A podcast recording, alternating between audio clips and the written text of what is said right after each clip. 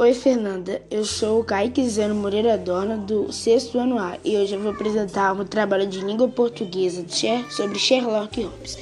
Era uma vez um detetive que estava tentando descobrir um mistério. Esse mistério era para ver quem tinha roubado a joia muito valiosa.